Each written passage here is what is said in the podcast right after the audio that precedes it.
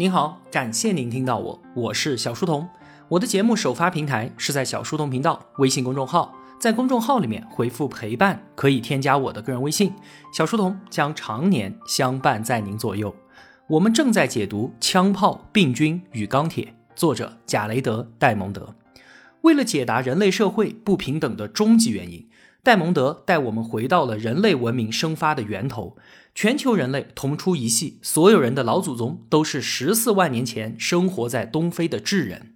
为了获得更多的生存资源，九万年前我们就开始了迈向全球的大迁徙。首先是南下抵达南非，进入死胡同；六万年前到达北非尼罗河流域；五万年前抵达中东两河流域；四万年前去到了欧洲；三点五万年前来到了我们东亚。还有一支呢，进入南亚次大陆，继而前往东南亚，最后四万年前到达澳洲。智人抵达美洲大陆的时间最晚，一点四万年前，因此啊，美洲的文明也就最为薄弱。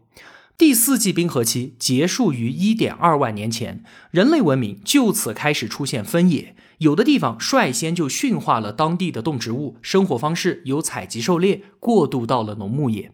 农业兴起和人口密度上升出现了双向关联，相互推动，使得人口暴涨，农耕范围不断的扩大，农业生产进而完全取代了采集狩猎。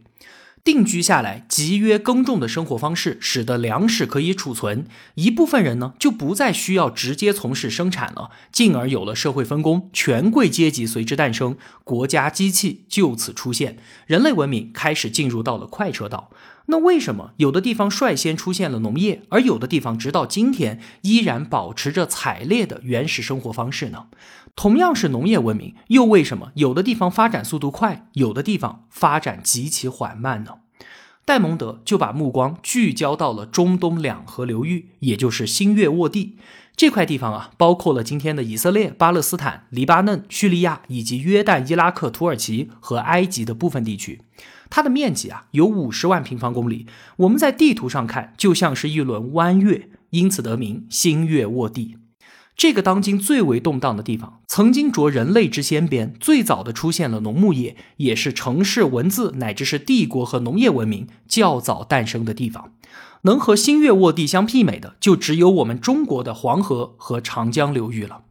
相比于其他地方啊，新月沃地的优势，首先是气候和环境得天独厚。地中海气候嘛，温和湿润，适宜作物生长。不过呢，地球上能够找出气候和环境都适宜耕种的地方还有很多啊。新月沃地也并非独树一帜，比方说南非、澳大利亚的东部和北美洲的东部等等。但是这些地方的农业出现却很晚，甚至根本就没有发生农业，这又是为什么呢？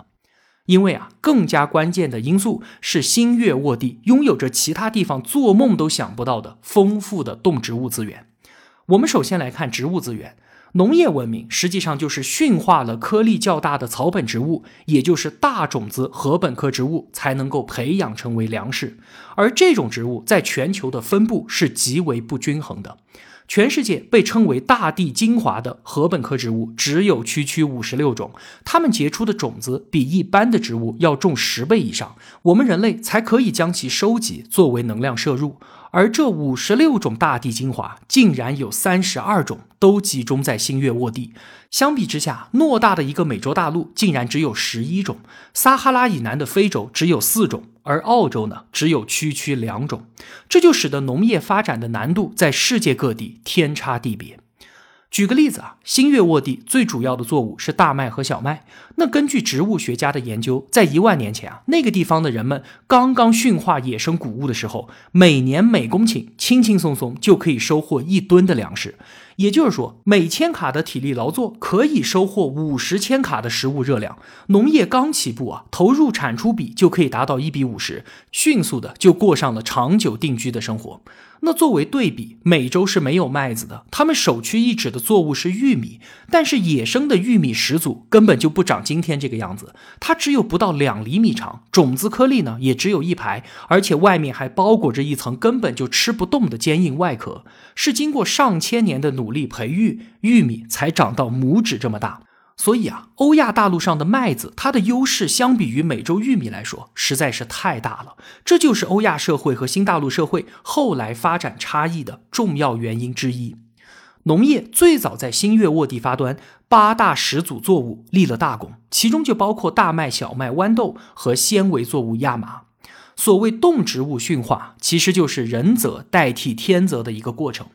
比方说小麦，野生小麦的种子都是在麦秆顶端的麦穗里的，成熟之后呢，麦穗就会脱落，种子落到地上才能够发芽，必须如此才能在自然界当中存活。但是这样全掉到地上了，我们人类怎么进行采收呢？就有某些小麦发生了基因突变，成熟之后麦秆不再脱落，不播撒种子，这在自然界肯定是要被淘汰掉的。但是人类收割就很方便，于是啊就会专门采集不会脱落的种子来进行耕种。这种小麦的子代种子就不会撒到地上，而是等着我们人类去收割和播种。因此，我们就倒转了自然选择的方向，从前的劣势基因摇身一变，变成了它得以大规模繁衍的优势。包括新月沃地驯化的大麦、豌豆，还有我们华夏文明驯化的水稻、小米，都是一样的道理。而在这个过程当中呢，我们同时还会选择果实大的、口感好的、容易栽培的，不断进行培育。农业的发生啊，它绝对不是一个人为选择的结果，它就是环境塑造的自然进程。在人类生存的环境当中，必须就要有这些原始作物，我才能够去驯化它。如果没有的话，那么巧妇难为无米之炊，谁也没有办法。戴蒙德啊，他在书里面还强调，千万不要低估了古代农民对于环境的驾驭能力。他们对于生存范围内所有的动植物都是了如指掌的，而且啊，他们极其有实验精神。几乎所有能够提供能量的植物，他们都尝试过人工驯化，根本就不存在说我这里有好东西，但是我不知道不会用的情况。农业文明的发生和发展程度，完全受限于当地的自然环境因素。戴蒙德就专门拿出新几内亚和北美东部跟新月沃地来做对比。新几内亚呢，它是仅次于格陵兰岛的世界第二大岛，那个地方的气候和地理条件啊，很适宜农作物生长。而且我们人类在岛上已经居住超过四万年了，和人类抵达欧洲的时间是差不多的。可是，一直到近现代，那个地方都没有发展出像样的农业文明。为什么？最主要的原因就在于刚才我们所说的五十六种大地精华，新几内亚一样都没有。当地驯化的作物只有芋头，但是它的蛋白质含量还不到百分之一，远远低于小麦的百分之十和豆类的百分之二十。因此啊，新几内亚人就没有办法从农业生产当中获得全部的能量来源。他们就不得不长久保持采猎的生活模式，那就更谈不上后来基于农业人口暴涨之后的社会分工和文明发展了。而美国东部同样受制于当地的植物资源限制，那个地方也是土地肥沃、降雨规律、气候宜人，但就因为智人抵达美洲的时间太晚了，一直到公元前两千年左右，当地才驯化出了四种植物：南瓜、向日葵、假苍耳和梨菜。从时间上来说，已经比新月沃地的麦子晚了六千年，而且啊，这些作物的价值也相当的低。又过了三千年的时间，玉米和豆类才从墨西哥传了过来，这才促成了当地随后较大规模的人口爆发，形成了密西西比文化，进而打造出了宏大的城镇和复杂的社会。但是啊，这个时候距离欧洲人去到那儿只有四百年的时间了。所以呢，我们看到，无论是新几内亚还是北美洲东部，都有适宜农业文明发展的气候和环境条件，但就因为当地没有合适的谷物，这才致使农业文明迟迟难以发生。那说完了农作物，我们再来看看另一个关键因素——动物。全世界有希望被驯化的大型食草哺乳动物有一百四十八种之多。而仅仅只有十四种通过了考验。这里所谓的大型哺乳动物，指的是四十五公斤以上的，包括猪、牛、马、羊、驴、骆驼等等。那为什么一定是养大型的食草动物来作为肉源呢？这就是因为成本低嘛。食物链之间的生物能量转换的效率是很低的，只有百分之十左右。什么意思呢？就是说，我要养一头一百公斤的牛，我就需要一千公斤的玉米来喂它；而如果我要养一头一百公斤的狮子呢，那我就需要至少一千公斤的牛肉，进而需要一万公斤的玉米。效率是如此之低，以至于几乎就没有人去驯化食肉动物来当做肉源。当然了，食肉动物异常的残暴也是一个原因。一百四十八种大型食草动物，为什么只驯化了十四种呢？托尔斯泰的小说《安娜·卡列尼娜》那句著名的开场白说：“幸福的家庭都是相似的，而不幸的家庭呢，各有各的不幸。”戴蒙德啊，就借用了这句话说：“能驯化的动物都是可以驯化的，而不能驯化的动物呢，各有各的原因。”首先啊，生长速度快才值得去驯养。所以，大猩猩和大象立刻就出局了。虽然它们一点都不挑食，而且身上的肉非常的多，但是它们需要十五年的时间才能够长大，可能还不等它长大，驯养它的农场主就先死掉了。其次呢，要能在人工的环境当中正常的繁衍，最典型的例子就是猎豹。按理来说啊，我们人类早期根本就不应该驯化狗来作为捕猎的助手，因为狗的战斗力实在是太弱小了，面对老虎、狮子这样的大型食肉动物是毫无招架之力的，就应该驯养奔跑速度最快的猎豹。古代埃及人、亚述人和现代印度人的确对于猎豹是情有独钟的。印度曾经有一位莫卧儿皇帝，尤其痴迷，养了上千头猎豹，倾注了大量的心血和成本。但是啊，几千年来，人类驯化猎豹的努力全部都失败了。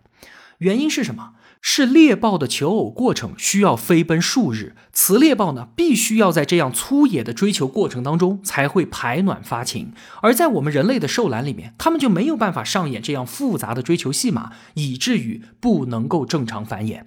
还有很多看起来条件很好的动物啊，但是性情太过于凶残了，比方说灰熊。熊肉那简直就是人间美味，成年灰熊体重可以达到八百公斤，那就是一个行走的粮仓啊！而且它一点都不挑食，相当的好养，生长速度又还快。日本人就有养小灰熊拿来祭祀的传统，那为什么他们不再养大一点呢？就因为养大了谁吃谁，那可就不一定了。成年灰熊从来就没有被驯养成功过。还有一个很具代表性的例子是斑马。蒙古人策马奔腾，铁蹄横扫欧亚大陆，马背上的民族属实厉害。为什么我们从来就没有见到过哪个民族是骑在斑马背上呢？那岂不是更帅？答案很简单，就因为斑马性格乖张，咬到人死不松口，以至于他们每年在动物园所造成的伤害比老虎还要多。就这一点原因，导致驯化失败。最后啊，我们人类培育了绵羊、山羊，为什么没有驯化羚羊呢？羚羊遍布全球，今天在非洲还大量存在，就因为羚羊的敏感度太高、太脆弱了，一旦关进兽栏，稍有扰动就会惊群，不是被吓死，就是撞死在兽栏上。同时呢，雌羚羊大规模流产，就和驯化植物一样啊，人类几乎尝试了所有有价值的动物，看起来是我们在做选择，但其实呢，最终我们能够驾驭什么，依然是被自然环境所限定的。最后被驯化的大型动物是一种骆驼，时间距今已经有四千五百年了。这意味着什么？意味着哪怕技术有了长足的进步，但是在长达四千五百年的时间里面，我们依然没有办法突破自然的限定。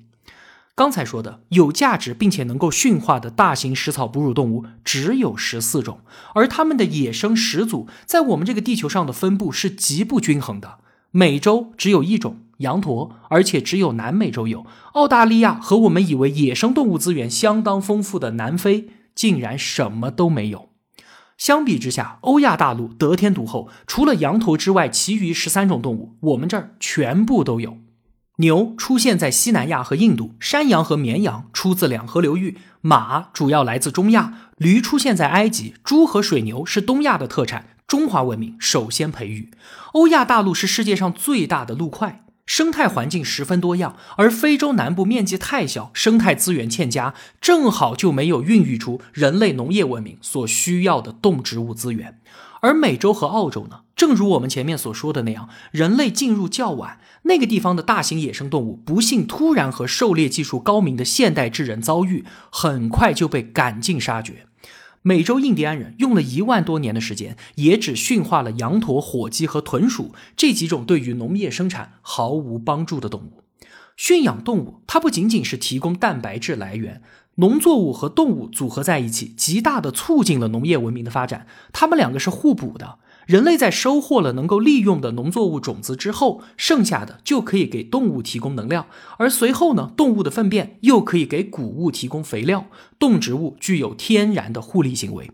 工业革命之前啊，牛马是我们这个地球上最强大的机器了。它们套上犁之后，人类可以开垦更多的土地，人类单位劳动量付出所获得的能量回报大大增加。同时呢，动物具有运载能力，这就为文化的交流提供了极大的便利。而马在战场上发挥的巨大优势，自然就不必多说了。而这一切的一切，只有欧亚大陆的居民可以享受到。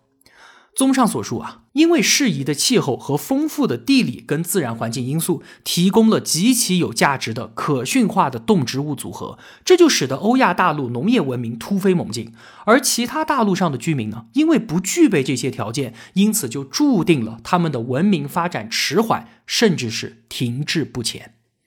到这里啊，我们已经把当今世界不平等的原因，从枪炮、病菌和钢铁推到了农业文明诞生和发展的速度上，又推到了当地的环境和自然资源上。可是啊，到这儿还没完，戴蒙德还要更进一步。他说，大陆轴线对于人类文明的影响极其深远，甚至是人间悲剧的源头。什么意思呢？什么是大陆轴线？我们打开地图看一下各大洲的形状，一望便知。美洲南北长，东西窄，美洲大陆的轴线就是南北向的，它是纵向的。非洲呢也一样，而欧亚大陆南北窄，东西长，是横向的。就这么个差别，怎么就决定了人类文明的发展进程呢？因为啊，在相同纬度上的两个地方。自然物候条件就是差不多的，每一天的长度和季节的变化相同，温度和降雨量也差不多。比方说，葡萄牙、伊朗北部和日本，他们三个所处的纬度大致相同，而彼此之间的距离呢，东西纵横有八千英里之远。但是这三个地方的气候是差不多的，而如果是往南，哪怕只移动一千英里，气候立刻天差地别。所以啊，靠天吃饭的原始农业文明，在纬度相近的地方传播起来，自然更加的便利。欧亚大陆东西向的大陆轴线，这就使得新月沃地发展出的农业生产手段，能够迅速的在整个温带纬度传播开来。埃及的尼罗河流域环境和两河流域是很相似的，一直苦于没有优质的农作物。当新月沃地驯化的动植物传过去之后，迅速的就点燃了那里的农牧业，进而触发了古埃及文明。建造狮身人面像和金字塔的人，他们吃的可都是从新月沃地来的作物。到公元元年的时候，新月沃地的农作物已经从东到西贯穿了整个欧亚大陆了。从最西边的爱尔兰大西洋沿岸到最东边的日本太平洋沿岸都有传播。同样的，欧亚大陆上所有地方驯化的动植物也都能够回传到新月沃地。我们今天一顿饭吃到来自世界各地的食物，这一点都不稀罕。比方说，我去吃个麦当劳，有最早中国驯养的鸡，有来自南美洲安第斯山脉的土豆，有源自于墨西哥的玉米和来自印度的黑胡椒，还有源于埃塞俄比亚的咖啡。但是我们能够想象吗？早在两千年前，罗马人就能够吃到整个欧亚大陆上的食物了，有意大利本土的燕麦、高加索的木梨、中亚驯化的小米、印度的小黄瓜和芝麻，以及中国的水稻和鸡肉。欧亚大陆东西传播之易和非洲南北传播之难，就形成了鲜明的对比。新月沃地的农作物很快能够传到古埃及，然后呢，南下传到埃塞俄比亚，就此打住。再往南就是一条无法跨越的屏障，宽两千英里的热带地区。家畜也是一样的，因为气候和疾病的阻挡，有一种蛇蝇引起的锥虫病，对于马匹是尤为致命的。因此，马匹从来就没有越过赤道传到南非。南非它也是地中海气候啊，非常适合耕种，但是当地的土著科伊桑人始终未能发展出农业，一直到一六五二年，白人带来了新月沃地的作物，农业才在南非兴盛起来。可是啊，当地土著和欧洲白人之间的冲突，造成了现代南非的悲剧。欧洲的病菌和枪炮血洗了科伊桑部族，战火延绵百年。紧接着又是长达一个世纪的种族压迫，一直到今天，不同的部族还在当年科伊桑人的土地上寻求建立新的共存模式。我们再看美洲大陆。动植物要在南北向上传播极其困难。墨西哥的作物完全是可以在南美安第斯山脉种植的，但是，一旦南下，马上就会遇到中美洲炎热地带的阻隔，竟然数千年无法跨越。往北呢，墨西哥和北美西南部之间的距离只有短短七百英里，但是墨西哥当地的玉米、南瓜和豌豆在完成驯化之后几千年才传过去，而辣椒这一类的作物始终未能抵达。前面我们也说，玉米始终难以北上到较为寒冷、生长季较短的北美东部，直到公元九百年左右，能够耐寒的玉米才成为北美农业的主角，因此才出现了后面灿烂的密西西比文化。但是呢，这只是昙花一现，随着哥伦布带来的病菌登陆之后，灿烂的文明瞬间凋零。因此啊，非洲和美洲这两块大陆不利于农作物的传播，就是因为大陆是南北纵向的。不仅仅是食物的传播受到影响，随后出现的一系列技术和发明也是一样的。比方说，公元前三千年，轮子就在西南亚被发明出来了，立刻就向东西传播，不出百年，传遍整个欧亚大陆。而墨西哥在史前也独立发明出了轮子，但就是不能穿过中美洲的炎热地带，怎么都滚不到南方的安第斯山脉。公元前一千五百年，在新月沃地发明的字母文字，在一千年的时间之内，向西传到了迦太基，向东传到了南亚次大陆；而在史前就大放异彩的中美洲文字系统，却历经两千年未能南下传入南美洲。谁能想得到呢？地球大陆轴线的方向，早早的就为人类历史的命运埋下了伏笔。好了，今天啊，我们就聊这么多了。如果我有帮助到您，也希望您愿意帮助我。我用跨越山海的一路相伴，希望得到您用金钱的称赞。通过音频旁边的连接，可以直接进入小店购买到这本《枪炮、病菌与钢铁》。期待您的光临。我是小书童，我在小书童频道与您不见不散。